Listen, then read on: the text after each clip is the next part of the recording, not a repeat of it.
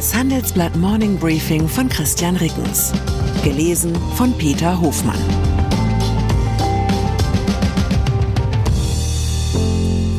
Guten Morgen allerseits. Heute ist Montag, der 28. August, und das sind unsere Themen.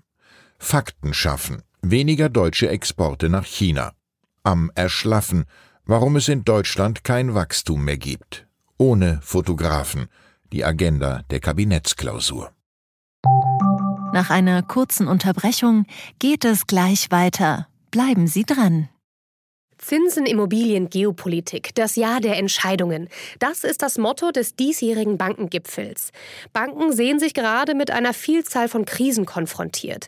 In dieser Situation sind unabhängige Information und Orientierung wichtiger denn je. Beim Bankengipfel erwarten Sie daher News und Networking sowie wertvolle Impulse von Vordenkern aus Banken und Tech. Wir freuen uns auf Sie am 4. und 5. September in Frankfurt. Mit dem Vorteilscode Bankengipfel24 erhalten Sie 15% auf den Teilnehmerpreis unter handelsblatt-bankengipfel.de. China. Seit Monaten diskutiert Deutschland darüber, wie viel Abhängigkeit der deutschen Wirtschaft vom chinesischen Markt berechtigt ist und wie viel Decoupling nötig ist, um die China-Risiken auf ein vertretbares Maß zu begrenzen. Während Deutschland diskutiert, schafft Peking offenbar Fakten. Laut einer neuen Studie des Kieler Instituts für Weltwirtschaft sinkt die Bedeutung von deutschen Exporten nach China, und dies liegt weniger daran, dass Deutschland sich wirtschaftlich unabhängiger von China machen will, eher ist es umgekehrt. China will autarker von Einfuhren aus anderen Ländern werden. Laut der Analyse schrumpfen die deutschen Exporte nach China bereits seit Jahren. Von 2018 bis 2022 gingen sie preisbereinigt um 7,5 Prozent zurück. Während 2020 noch knapp 8 Prozent der deutschen Exportwaren gen China gingen, ist dieser Anteil im ersten Halbjahr dieses Jahres auf nur noch gut 6 Prozent gesunken. Vincent Stamer, Autor der Untersuchung, sagt, der China-Export verliere damit an Bedeutung als Wachstumstreiber für die deutsche Wirtschaft. Wachstum. Auch sonst machen sich die Wachstumstreiber hierzulande gerade ziemlich rar. Seit nunmehr drei Quartalen ist die Wirtschaftsleistung in Deutschland nicht gewachsen. Am Freitag ist der IFO Geschäftsklimaindex auf den niedrigsten Stand seit 2020 gefallen. Die Bundesrepublik ist das einzige Land im Euroraum, das seine Wirtschaftsleistung aus dem Vor-Corona-Jahr 2019 noch nicht wieder erreicht hat. Die deutsche Industrieproduktion liegt sogar fünf Prozent unter dem Niveau von 2019, zeigt eine frische Studie des arbeitgebernahen Instituts der deutschen Wirtschaft. Die energieintensive Chemieproduktion liegt sogar fast ein Viertel unter dem Niveau vor Ausbruch des Ukraine-Kriegs. Gäbe es ein Manometer, das Handlungsdruck messen könnte, dann stünde der Zeiger für die Bundesregierung angesichts der Wachstumsschwäche längst im roten Bereich.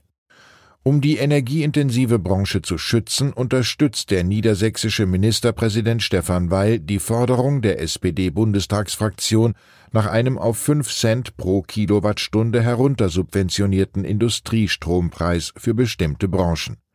Im Handelsblatt-Interview sagt er wörtlich, das geht genau in die richtige Richtung. Über Einzelheiten wird man immer reden können, aber wir müssen der energieintensiven Industrie jetzt dringend wieder Perspektiven eröffnen. Ampel.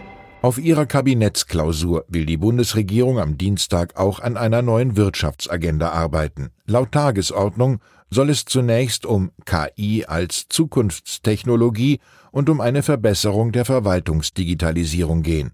Als zweiten Punkt hat die Regierung Impulse für Wirtschaft und Wachstum vorgesehen. Am Ende ihrer Klausur beraten die Kabinettsmitglieder über eine moderne Bürokratie. Als kleine Handreichung haben meine Kolleginnen und Kollegen schon einmal sieben Punkte definiert, die sich dringend ändern müssen, damit in Deutschland wieder Wachstum möglich wird. Kindergrundsicherung. Zumindest der Koalitionsstreit um die Kindergrundsicherung sollte die Kabinettsklausur nicht mehr belasten. Laut einer Meldung der deutschen Presseagentur haben sich Kanzler Olaf Scholz, Familienministerin Lisa Paus und Finanzminister Christian Lindner am Sonntagabend auf Eckpunkte für die Reform geeinigt. Der Kern des Konflikts, die FDP will mit der Kindergrundsicherung vor allem bestehende Sozialleistungen für Kinder zusammenfassen und den Zugang vereinfachen. Die Grünen wollen zusätzlich den Umfang der Leistungen ausweiten. In der Debatte um die Kindergrundsicherung hatte Lindner mit seiner Äußerung, dass es einen ganz klaren Zusammenhang zwischen Zuwanderung und Kinderarmut gebe, viel Kritik auf sich gezogen. Die Zahlen allerdings geben dem FDP-Chef recht. Auch wenn man sich nicht die in ihrer Aussagekraft umstrittene relative Armutsquote anschaut, sondern die Zahl der Kinder in Haushalten die Grundsicherung beziehen. Von 2015 bis zum vergangenen Jahr ist die Zahl der Kinder mit deutscher Staatsbürgerschaft in der Grundsicherung um fast ein Drittel von 1,57 Millionen auf 1,06 Millionen zurückgegangen. Die Zahl der unter 18-jährigen Leistungsbezieher mit ausländischer Staatsbürgerschaft hat sich im selben Zeitraum mehr als verdoppelt, von 350.000 auf knapp 800.000. Das macht das Problem nicht kleiner, aber es relativiert den Eindruck, dass der deutsche Sozialstaat seit Jahrzehnten beim Problem Kinderarmut versagt. Im Gegenteil, ein Drittel weniger Kinder in der Grundsicherung innerhalb von nur acht Jahren, das wäre ein großer politischer Erfolg der nur eben davon überdeckt wird, dass seit 2015 ungewöhnlich viele Geflüchtete nach Deutschland gekommen sind. Jetzt muss es darum gehen, dass sich diese geflüchteten Menschen zügig in den Arbeitsmarkt integrieren und damit in den kommenden Jahren auch aus dem Bürgergeld herausfinden. Das wäre dann wirklich ein großer sozialpolitischer Erfolg. Und ein dringend benötigter Wachstumsimpuls, denn fehlende Arbeitskräfte bremsen immer mehr Unternehmen aus. Fußball.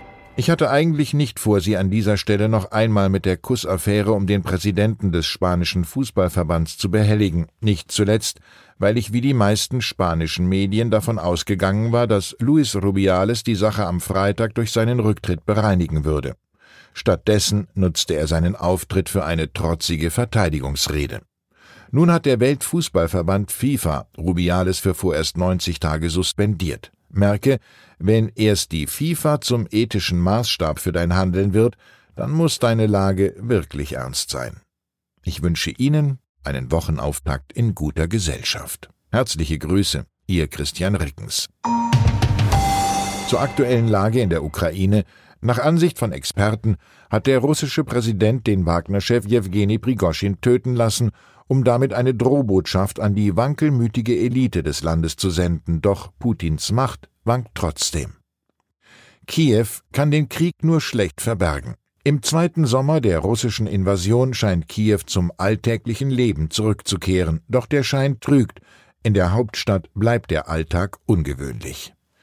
Weitere Nachrichten finden Sie fortlaufend auf handelsblatt.com/Ukraine.